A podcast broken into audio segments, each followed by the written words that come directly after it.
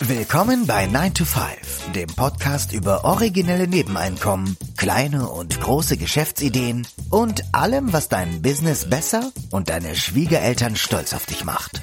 Es ist nie zu spät für einen Plan B. Hier sind deine beiden Gastgeber, Ruben Alvarez und Christian Schmid.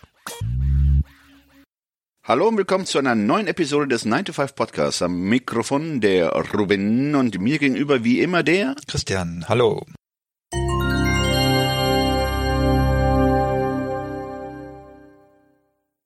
Das, dieses Verleihen von, von deinen Coins, das wäre jetzt zum Beispiel auch etwas, was du mit deinen Bitcoins machen könntest. Ist das richtig? Könntest du deine, deine Das könnte man machen, ja, würde ich persönlich mit meinem einfach nicht machen. Mhm. Weil, Weil das Risiko da ist, dass so eine Börse irgendwie gehackt wird und dann das Geld wegkriegen, oder? Äh, aus mehreren Gründen. Also Punkt eins ist, ähm, du hast natürlich aus Spekulationsfrist-Sicht in Deutschen jetzt noch aktuell, ähm, wer weiß, was die sich da jetzt noch ausdenken sollten, aber aus der Spekulationsfrist gesehen, alles, was ich über ein Jahr halte, ist, kann ich ja steuerfrei veräußern. So, Mhm. ähm, wenn ich das in ein Landing oder in ein Staking gebe, also ich bin jetzt kein Steuerberater, ähm, deswegen jetzt auch hier ganz kurz der Disclaimer. Ähm, aber wenn ich das in ein Staking und ein, ein Landing Contract parke, habe ich wiederum ganz andere ähm, Gesetze und habe dann quasi ähm, die Erweiterung der, der, der Haltefrist auf zehn Jahre. Das heißt, ich müsste dann sofort auf jeden Fall alles, was ich dann damit mache, versteuern. Ja, also per se ist das jetzt in meinen Augen nichts Schlimmes, weil wir gehen ja auch alle irgendwie, oder die meisten gehen 9 to 5 arbeiten, zahlen dann da ihre Steuern und, und, und meckern auch nicht. Und ähm, dementsprechend ist so, das ist so die größte Hürde bei den Leuten, die Steuer bei solchen Sachen. Aber wenn man sich damit auskennt, ist auch das ähm, okay. Aber das wäre so ein Punkt, warum ich das nicht machen würde. Die Verlängerung der Haltefrist und natürlich, weil ich niemandem meine Bitcoin geben will. Aber ich habe zum Beispiel kein Problem, äh, US-Dollar oder andere Kryptowährungen zu verleihen. Das wäre jetzt zum Beispiel für mich kein Problem. Mhm. Kann man mit Bitcoins im Alltag in Deutschland schon bezahlen?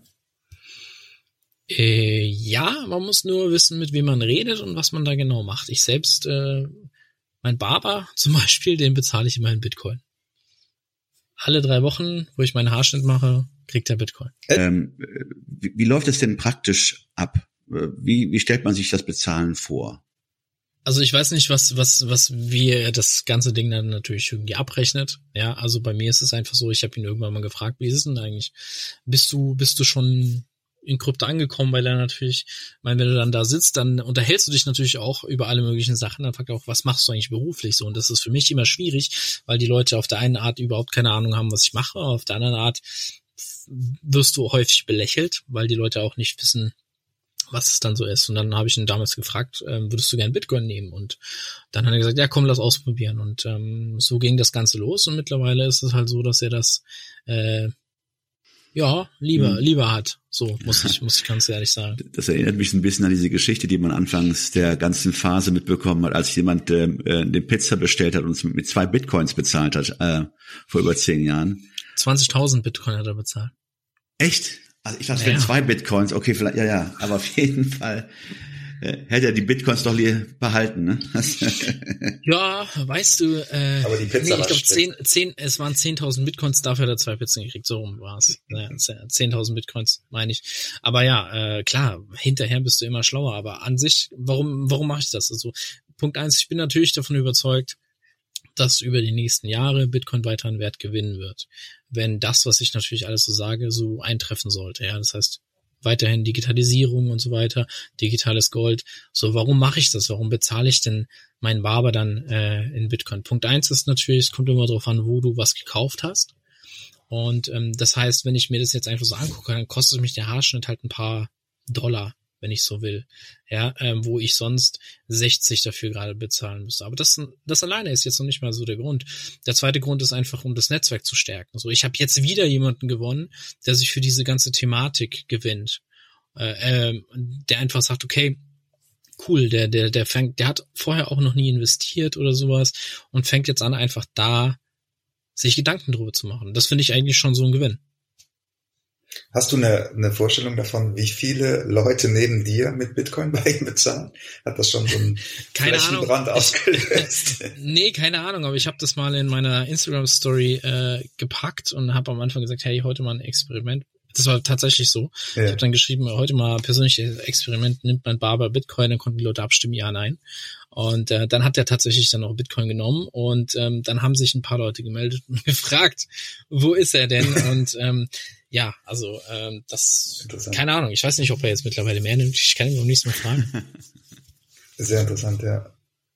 Und, und das, was der Ruben eben gefragt hat, ähm, also du, du hältst ihm dann, äh, du überweist ihm das quasi in sein Wallet oder? Genau, ich überweise ihm das in seine Wallet und damit ist die Sache dann quasi für mich erledigt. Also dementsprechend. Mhm. Ich denke, es, äh, du, du kannst ja theoretisch, also man kann ja schon auch einiges in Bitcoin setteln. Also ich habe auch, ähm, wenn ich zum Beispiel was verkaufe oder sowas, äh, sag mal, aus meinem Bestand hier, was ich, was ich, was ich habe, ich, ähm, und ich verkaufe irgendwas, dann schreibe ich immer dazu, äh, Cash, PayPal oder Bitcoin. Ähm, mhm. Ist jetzt einmal vorgekommen, dass dann auch jemand bei mir wiederum was gekauft hat.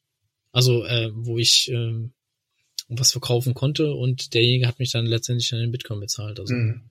ja, ich denke mal, das ist halt einfach so eine Sache mit, wenn du es anbietest, werden sich Leute melden, also dementsprechend. Und wir dürfen ja nicht vergessen, wir sind hier in einem Land, wo wo es uns ja eigentlich an nichts mangelt. Die Leute sagen, wofür brauche ich Kryptowährung? Ähm, schaust du an andere Länder oder sowas, ist das ähm, Zimbabwe zum Beispiel, da stehen Leute halt vor den Geldautomaten und bewachen, wie viel Geld du dir auszahlen lässt. Ähm, da könnte sowas halt ein ganz neues ähm, System darstellen, mit dem du handeln kannst. Mhm. Und ich glaube, das vergessen wir hier einfach sehr gerne. Das stimmt. Wie sieht's mit, mit den Altcoins aus? Wir wollen heute mal das Thema Altcoins auch besprechen. Da gibt's, soweit ich das überblicken kann, ungefähr 6000. Werden wir jetzt nicht alle schaffen in dieser Episode. Deswegen haben wir dich ja gebeten, im Vorfeld schon mal zwei, drei auszusuchen.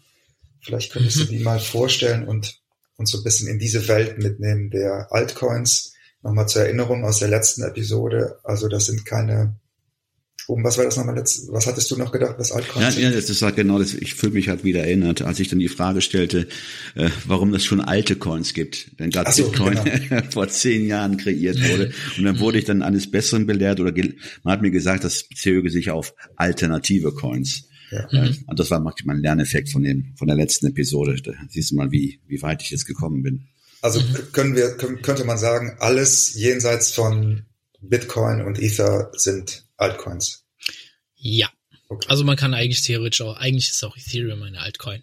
Mhm. Ja, also alles außerhalb von Bitcoin ist, ist Altcoins. Ich meine, ich bin in einer äh, Phase in den Kryptomarkt gekommen, da konntest du, wenn du irgendwas anderes kaufen wolltest, musstest du erst Bitcoin kaufen. Die Frage, die wir heute stellen, mhm. wird zum wegen, hey, was war deine erste Kryptowährung, die du gekauft hast? Vor vier Jahren hätte jemand, hätte jeder gefragt, was zur Hölle meinst du damit? Weil jeder hätte über Bitcoin gehen müssen, um eben eine andere Kryptowährung kaufen zu müssen.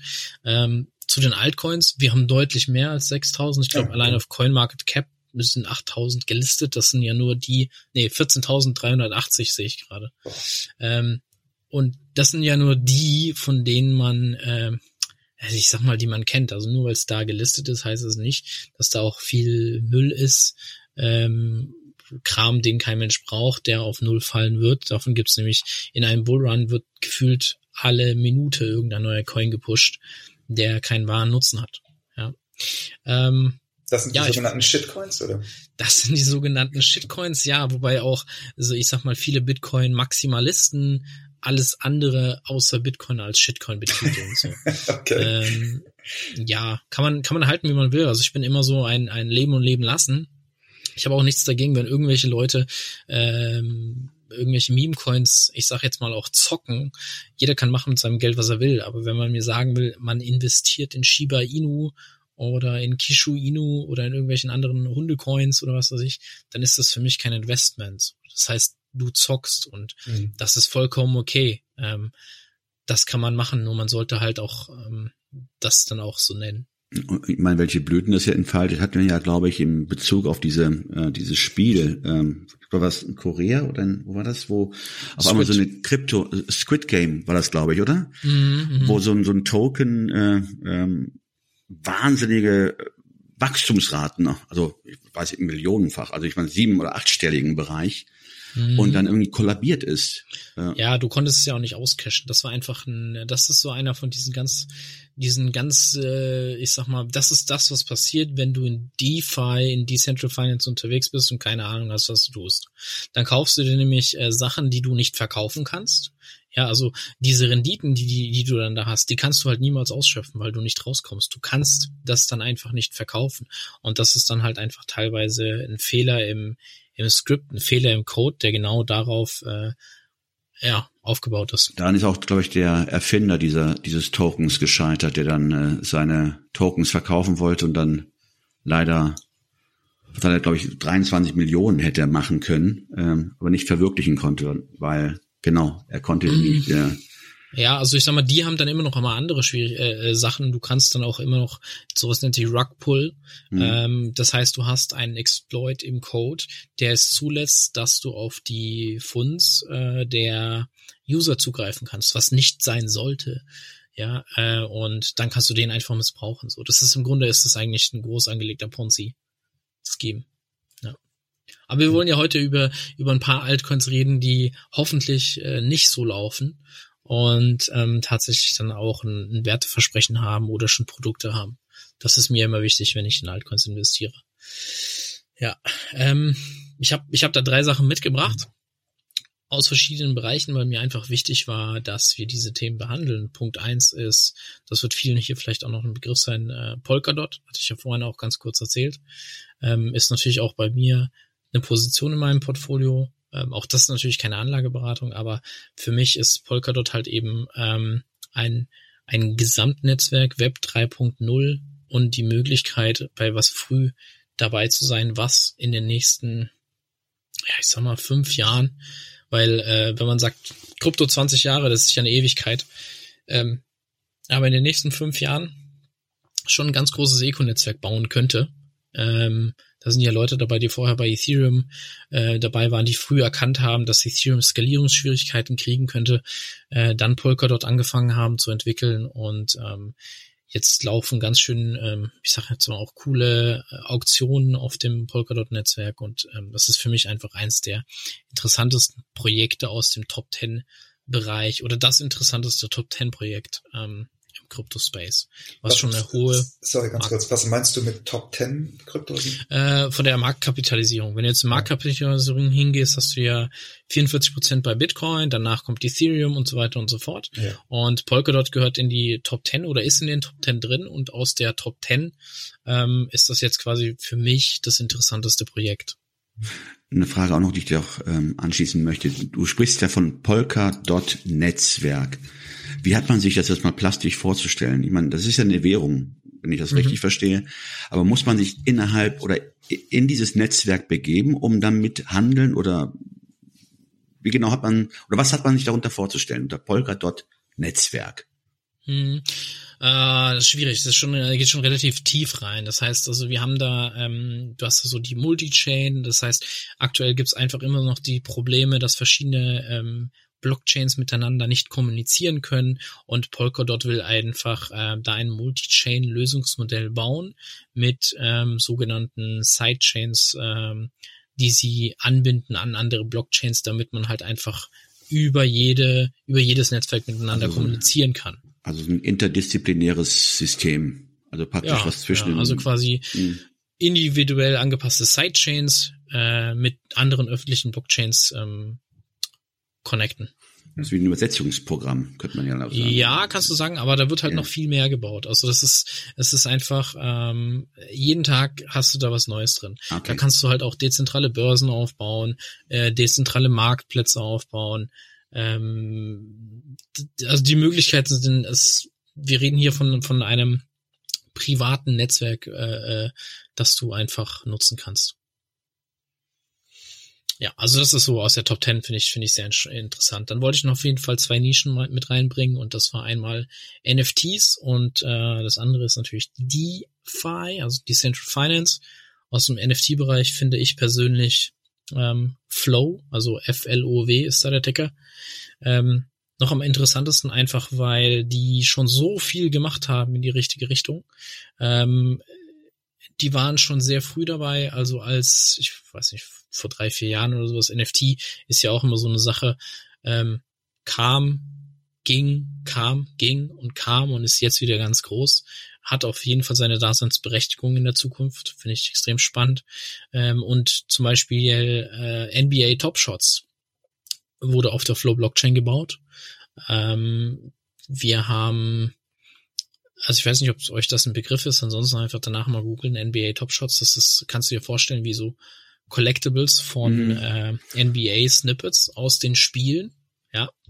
Und da sind ganz wilde Sachen geplant, wie zum Beispiel, dass du nur wenn du im Chicago Bulls Stadion bist, da vor Ort die NFTs gemintet werden aus dem aktuellen Spiel. Und nur wenn du wirklich tatsächlich vor Ort bist, kannst du die theoretisch kaufen das äh, kreiert einen komplett neuen Secondary Market, wo du dann sagen könntest, hey, okay, ich war auf dem Spiel, auf dem Spiel ist das und das total Verrücktes passiert. Ich habe da den NFT direkt gekauft und ähm, das generiert wieder ein Secondary Market irgendwo auf der ganzen Welt, wo dann, äh, wo dann jemand auch hingehen kann und sagen kann, ich will jetzt dieses, dieses Ding äh, haben. Ich will eine, ich habe eine digitale Sammlung, da gehört das einfach mit rein. Ist das jetzt so zu verstehen? Äh, ich sitze praktisch im, ähm, im Zuschauerraum und dann äh, kommt es zu einer Szene und ich schieße ein Foto innerhalb des Stadions. Nee, so wird das wahrscheinlich nicht laufen, sondern die NBA wird die selber minten und ähm, ich sag mal so, irgendeiner macht einen, einen Dank und dann kannst du dir so ein bisschen, also das ist zukunftsvisionär, aber das ist geplant. Äh, dann siehst du auf der Tafel irgendwie wird dann angezeigt, hey, jetzt hier äh, mit diesem QR-Code den NFT kaufen. Es gibt zehn Stück davon. Ah, okay. Und dann kannst du den, den zum Beispiel einfach kaufen. Dann kaufst du den mit deinen, mit, mit US-Dollar oder sowas. Auch dafür ist halt Flow eigentlich, du brauchst keine Kryptowährung an sich per se am Anfang, ähm, was halt auch wiederum die Nachfrage sehr einfach bedient. Du sagst einfach, okay, ich brauche die App und fertig. Und du merkst gar nicht, dass du äh, mit der Blockchain arbeitest. Und das ist eigentlich genau das, was, was alle wollen, ja. Die, die Eintrittshürde zu verringern. Und die planen was mit der UFC, also Ultimate Fighting, äh, dann haben sie, was haben sie, ich weiß jetzt gar nicht. Ähm, müsste ich jetzt aber auch nochmal gucken. Also die machen schon relativ viel mit verschiedenen Ligen in der Zukunft. Ähm, kann man sich auf jeden Fall mal einlesen. Dann hast du natürlich die normalen Collectibles, wo so irgendwelche Spiele sind. Weil immer wenn man NFT hört, hört man eigentlich meistens oder denkt man eigentlich meistens Kunst. Ja ja, in einfach Bildern. Aber das ist der kleinste Markt eigentlich. Der viel größere Markt sind Sachen wie In-Game-Artikel, ja, ähm, wo du halt in-game irgendwas kaufen kannst, wo du weißt, das ist limitiert, das gibt's nur, es gibt nur dreimal dieses Schwert oder so. Solche Sachen, ja. We'll be right back.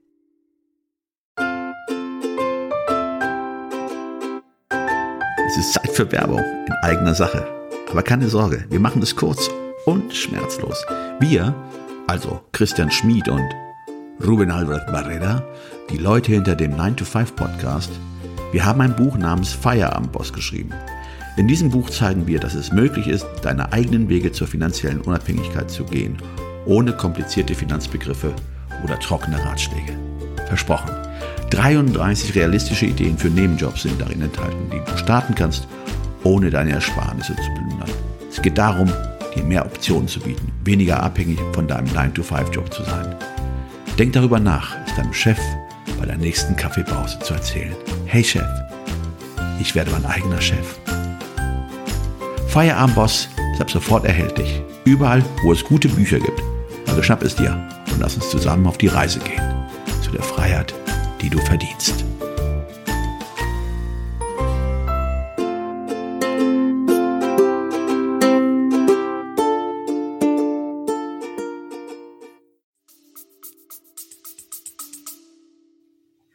Ganz für mich eine komplett neue Welt. Absolut faszinierend. Ja. Achso, und dann habe ich natürlich ähm, aus dem Decentral Finance Space, ich hatte ganz am Anfang gesagt, never underestimate the greed of Wall Street. Mhm. Und der, ist gut, äh, der ist richtig gut. Ich mag den auch. immer wenn immer es geht, versuche ich den auch zu droppen, weil der einfach, der, da ist so viel Wahrheit drin, das kann man sich ja. gar nicht vorstellen. Und äh, da habe ich äh, Alliance Block und also ALBT ist da der Ticker. Und die machen genau das. Das sind Leute, die halt bei äh, JP Morgan gearbeitet haben, Goldman Sachs gearbeitet haben, die genau das versuchen, die gerade genau versuchen, ähm, diese Bridge zu bauen, diese Brücke zu bauen für Traditional Finance in das äh, dezentrale Finanzsystem. Und die machen einen richtig guten Job und die haben entgegen einiger anderen Sachen halt einfach schon Working Products. Ähm, da, da auf jeden Fall mal mit be beschäftigen. Das ist für mich mhm. noch einer, noch etwas, was einfach in den nächsten paar Jahren noch sehr viel, ähm, wenn die alles weiterhin so machen, wie sie es machen aktuell, ähm, da ist noch ziemlich viel Luft drin. Das heißt, das kann man die als so Art, ja gut, Softwareentwickler sind sie ja, aber Softwareentwickler, die Produkte, also SaaS-Produkte äh, lancieren, entwickeln, damit äh, große Banken äh, an am Trading, am Handel teilnehmen können. Ist das so zu verstehen? Ja, ähm, und die haben äh, auch schon was mit der äh, London Exchange. Ähm, also das heißt, die äh, London Exchange, London Stock Exchange ist, soweit ich weiß, mhm. ähm, auch schon Partner oder hat mit Alliance Block gepartnert.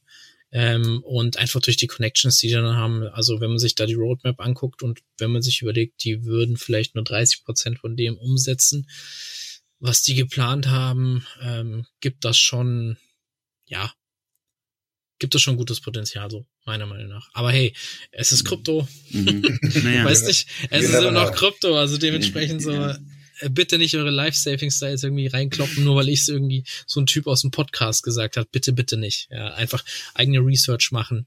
Äh, auch das kann man natürlich bei uns lernen anhand Schablonen. Das wäre jetzt auch die nächste Frage gewesen, weil über 10.000 Altcoins. Gut, natürlich kann, könnte man sich auf die Top 10 fokussieren. Ganz grundsätzlich gesprochen, natürlich ist es Quatsch, wenn man, sagen wir noch nicht mal in Bitcoin investiert ist, schon über Altcoin äh, nachzudenken. Aber wenn jetzt jemand in dem Stadium ist, dass er sagt, ich möchte mir jetzt mal ein paar Altcoins aussuchen, grundsätzlich, was für, was für ein Muster, was für ein Fahrplan würdest du da vorschlagen? Hm. Also, ähm, wenn ich bei uns eine Analyse mache zu einem Altcoin, also versuche das Ganze fundamental zu bewerten. Da werden jetzt viele Leute sagen, es ist überhaupt nicht möglich. Ähm, das ist durchaus möglich. Man muss halt andere Sachen zu Rate ziehen, wie zum Beispiel bei einem Aktienunternehmen. Ähm, ich kategorisiere, kategorisiere das bei mir immer in drei Bereiche ein. Also ich habe einen grünen, ich habe einen gelben und ich habe einen roten, also wie so ein Ampelsystem. Ja, das heißt, ähm, ich will erstmal wissen, äh, was ist der Gesamtsupply? Das ist eigentlich das, was mich ganz am Anfang überhaupt erst interessiert. Das bedeutet, wie viel Coins gibt's davon und gibt es eine Hardcap? Ja, oder sind die inflationär? Kann ich davon einfach drucken und drucken und drucken und drucken?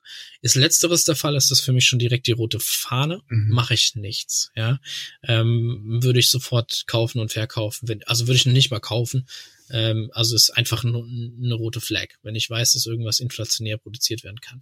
Dann so die Zentralbanken es machen. Ja, genau, genau, genau, richtig. So. Und äh, dann geht es natürlich dann darum, wie viel gibt's denn davon? Wie groß ist vielleicht auch der Markt? So lösen die auch dein tatsächliches Problem? Das sind alles Sachen, die man ähm, beachten muss. Und natürlich auch eine Rolle, die viele Leute vergessen ist, hat dieser Coin auch tatsächlich einen wahren Nutzen? Das heißt, brauche ich diesen Coin einfach oder braucht es überhaupt eine Blockchain dafür? Ich glaube, viele Leute vergessen einfach, dass Blockchain ist nicht der Heilsbringer für alles. Eine Blockchain ist auch nicht gerade schnell, ja, ähm, aber sie tut halt einfach trustless Verification machen. Das heißt, ich kann alles Mögliche darauf speichern. Ich, es ist tamper-proof. Ich kann es eigentlich nicht wieder verändern und so weiter und so fort. Das sind die Stärken einer Blockchain. Die, die Schwächen einer Blockchain ist, die sind häufig aber auch langsam. Ja, so, das heißt, brauche ich das? Braucht es eine Blockchain? Und in bestimmten Bereichen sage ich auf jeden Fall, da braucht es eine, wie zum Beispiel Tracking und Tracing. Wenn ich wissen will, wo kommt mein, mein, mein Fleisch her, wenn ich wissen will, wo kommt meine Whiskyflasche her oder sowas, finde ich das sehr spannend. Darüber machen sich sehr viele Leute einfach Gedanken heutzutage. Und wenn ich das nachvollziehen kann über eine Blockchain, finde ich, ist das ein Use Case, also ein Nutzen. Ja, wenn, äh, wenn zum Beispiel, sagen wir mal, gesetzt den Fall, wir machen alles auf eine Blockchain, was äh, mit Lebensmitteln zu tun hat, wäre doch eine, ein Rückruf von einer kontaminierten irgendwas viel einfacher durchzuführen als irgendwelche, äh, ja, weiß ich nicht, Bilder aufhängen im Rewe. Ja, ähm, das ist also das. Das heißt, am Anfang geht es darum, was ist das Supply, hat es eine Lösung, braucht es die Blockchain, kritische Fragen stellen. Mhm. Punkt zwei ist, und wenn die, wenn die grün sind, also das heißt, ja, okay, ich habe einen relativ geringen Supply, ähm, die Idee ist gut, ähm, es gibt ein wahres tatsächliches Problem, was nicht erfunden worden ist, sind es alles grüne Punkte so. Zack, Haken, dann, Haken, Haken, alles gut. Und dann ist die Frage, hat Elon Musk investiert? Äh, das ist auch so eine Sache. Das finde ich irgendwie witzig. Die Leute regen sich immer darüber auf. So, wir haben uns aber auch nicht darüber aufgeregt, als er es so cool fand und es nach oben gepusht hat. Also du kannst nicht, du kannst nicht äh, sagen, ey, das ist jetzt scheiße. Vorher war es cool, ne? Also das ist, also das ist halt etwas, das kannst du nicht steuern. Wenn du nicht gerade irgendwie rechts neben ihm sitzt und sagen kannst, hey Elon, jetzt steck doch mal das Handy weg, ja, kannst du es nicht steuern. Da musst du halt einfach damit arbeiten. Das ist nervig aber äh, genauso macht das ja auch mit seinem Tesla-Stock. Also ähm, ja, dementsprechend muss man halt einfach damit arbeiten. Es gibt mhm. Sachen, die kannst du nicht, nicht, nicht ändern. Ja. Gut. Jetzt haben wir darüber gesprochen, ähm, dass man mit Coins ja Geld verdienen kann und ähm, irgendwie poppt ja in diesem Gebilde, poppen ja auch andere Verdienstmöglichkeiten auf. Und eine davon habe ich zumindest äh, jetzt gelernt oder recherchiert, nennt sich ja Cloud Mining, wo es dann Anbieter gibt, die jemanden ähm, praktisch Mining-Kapazität vermietet oder verkauft. Also man investiert einen gewissen Betrag, je nachdem, wie viel man investiert, desto mehr Rechnerleistung bekommt man zugesprochen und kann dann praktisch am Mining-Prozess teilnehmen. Das sind ja so Plattformen, ich habe jetzt zwei, also ich weiß nicht, ob die repräsentativ für alle äh, stehen, aber Sham Mining und Hash Shiny. Ähm, ich habe mir jetzt mal angeguckt, so was auf dem Papier steht, auf der Broschüre sage ich einfach mal, sieht es toll aus. Ne? Man legt Geld an und kriegt dann nach, nach Ablauf eines Jahres äh, praktisch einen Kontrakt, den man kauft für ein Jahr. Man kann natürlich auch verlängern. Kann man an dem Prozess äh, beteiligt werden, an dem Mining-Prozess. Ähm, Hast du da Erfahrungen mit oder was hältst du von diesen Cloud Mining Verdienstformen? Äh, die sind den meisten Leuten, die ähm, jetzt schon eine Weile im Kryptobereich unterwegs sind, eigentlich ein Dorn im Auge. Weil einfach letztendlich ähm, kannst du einfach so viel auf eine Homepage schreiben, wie, wie drauf passt. Du kannst den Leuten alles Mögliche versprechen ähm, und es ist eigentlich nie wirklich klar, ob diese, diese Mining Power dann auch wirklich tatsächlich da ist. Ich kann mich heute hinhocken, kann mir, kann mir irgendeine Homepage bauen und kann dann sagen, hey, pass auf, das, das ist die Mindesteinlage, das und das kriegst du dann da raus oder sowas und dann kriegst du eine schöne Plattform ans Frontend gebastelt, wo du dann, äh, sag ich mal, deine 5000 Euro investierst und ähm, auf deine, auf, auf, auf deine 5000 Euro verspreche ich dir dann, keine Ahnung, 10, 20, 30 Prozent. Und alles, was du ist, was du tust, ist, du schaust auf den Bildschirm und siehst dann halt irgendwie wie 10 Dollar, 20 Dollar und du denkst, hey, cool, ich, ich, ich verdiene Geld dann fangen die Leute dann an zu sagen, hey, ich habe da jetzt 5000 Euro investiert und ich habe jetzt irgendwie pro Tag kriege ich 20, 25 Euro. Klingt ja erstmal richtig krass. So, ähm, und das Problem ist aber eigentlich, diese, diese Rendite wird eigentlich niemals erzielt. Ähm, bei Cloud Mining hat es im Crypto-Space die meisten Scams überhaupt gegeben mhm. ähm, weil du letztendlich alles Mögliche vorne dran ähm, hinstellen kannst. Du kannst auch nie überprüfen, wie viel Hashing Power ähm, hat so ein Anbieter denn tatsächlich. Ähm, ich würde, ich würde einen, einen deutschen Cloud Mining Anbieter schon überhaupt gar nicht vertrauen. Noch eher würde ich einem kasachischen vertrauen, äh, weil und es liegt aber auch einfach daran, weil dann, wenn gemeint wird, wird in diesen Ländern gemeint. Ja, so deswegen ähm, ein deutscher Anbieter im, im Mining, im Bitcoin Cloud Mining, wenn der mir erzählen will, dass er irgendwelche Mining-Geräte in Deutschland sitzen hat, sorry, äh, dann kannst du damit kein Geld verdienen. Nicht, also die Energiekosten dann auch ein, äh, ein Faktor. Stehen in keiner Relation, ja, stehen in keiner Relation. Deswegen kannst du für den für den normalen Investor sieht das erstmal ganz gut aus so und das Ding lebt eigentlich davon, dass es äh, da, da wird Marketing betrieben. Du ähm, sagst, hey, das ist eine coole Sache und fängst dann vielleicht dann auch deinen Kumpels oder sowas an davon zu, zu erzählen, die wollen natürlich auch ihre 20, 30 Dollar oder 50 Dollar täglich ähm, und sagen, hey, ich habe auch Free Cash und dann kommt es dann da rein und so und letztendlich kommt dann irgendwann das böse Erwachen, wenn nämlich kein Geld mehr hinterherkommt, ähm, äh, macht die Seite einfach zu. So, du hast keine Handhabe und diesen Morgen einfach wieder offline. Und äh, wohin dein Geld gelaufen ist, ist einfach äh, in irgendein System Also dem ist zu entnehmen, es gibt auch keine reputablen Anbieter in dem Bereich. Ich habe, ich würde keinem bei uns sowas empfehlen, niemals. Okay. Also in unserem Mentoring ähm, kam die Frage auch schon mal auf. Wir haben noch nie jemanden empfohlen und ähm, ich kenne auch keinen. Nee, hm. wo ich sagen würde, da ist es äh, vielleicht, vielleicht kann mich da jemand das Bessere belehren, dann gerne mir mal schreiben. Aber ähm, ich kenne keinen, der jetzt wirklich nachhaltig hm. gut läuft. Du hast morgen den Briefkasten voll mit äh, Broschüren, ja. Hochglanzbroschüren. das kann natürlich passieren, aber naja, ich denke mal, die Leute, die mich dann anschreiben, sind ja. die Leute, die dann vielleicht gerade in, in so einem Ding drin sind und das legit finden, die genau einfach sich einloggen auf so eine Plattform und dann sehen, ich habe jeden Tag 200 Dollar, was willst du mir erzählen? Ja, fang, versuch mal deine 5000 wieder rauszukriegen mit deinen 200 Dollar. Dann wirst du ungefähr merken, wie weit dieses, dieses Ponzi-Scheme gerade läuft. So, wenn du so noch runterkriegst, herzlichen Glückwunsch. Wenn nicht, aus welchen dubiosen Gründen, dann weißt du, dass du schon in Richtung Ende gehst. Mhm. Okay. Sehr interessant. Ja, Georg, wir haben dich jetzt fast eine Stunde beansprucht. Das war wieder mal hochinteressant. Äh, ich habe auf jeden Fall viel über Altcoins gelernt und ich denke, unsere Zuhörer werden auch einiges mitnehmen können. Wie immer, wir verlinken Cryptory in unseren Show Notes auch euren Instagram-Kanal. Vielleicht kannst du nochmal den, den Namen buchstabieren, weil vom Klang her könnte man den wahrscheinlich auf zehn verschiedene Arten schreiben. ja, also äh, online findet man uns natürlich einfach über cryptory.de, das heißt äh, C-R-Y-P-T-O-R-Y.de, so wie Crypto, einfach auf Englisch, cryptory.de mhm. und der Instagram-Account ist ähm, cryptory-de. Hm. Also wir empfehlen auf jeden Fall, unsere Shownotes aufzusuchen und äh, von da aus äh, auf die Seite zu linken oder zu verlinken. Gerne. Dann vielen Dank und äh, Happy ja, Trading. Ich, ich freue mich ja ähm, oder frage mich dann, wann, wo dann der, äh, äh, der Bitcoin steht, wenn wir unsere nächste Episode aufnehmen. ja, genau. ja, schauen wir mal. Also ich äh, bin auf alles vorbereitet. Alles klar. okay. Vielen, vielen Dank. Jo. Tschüss. So. Ciao.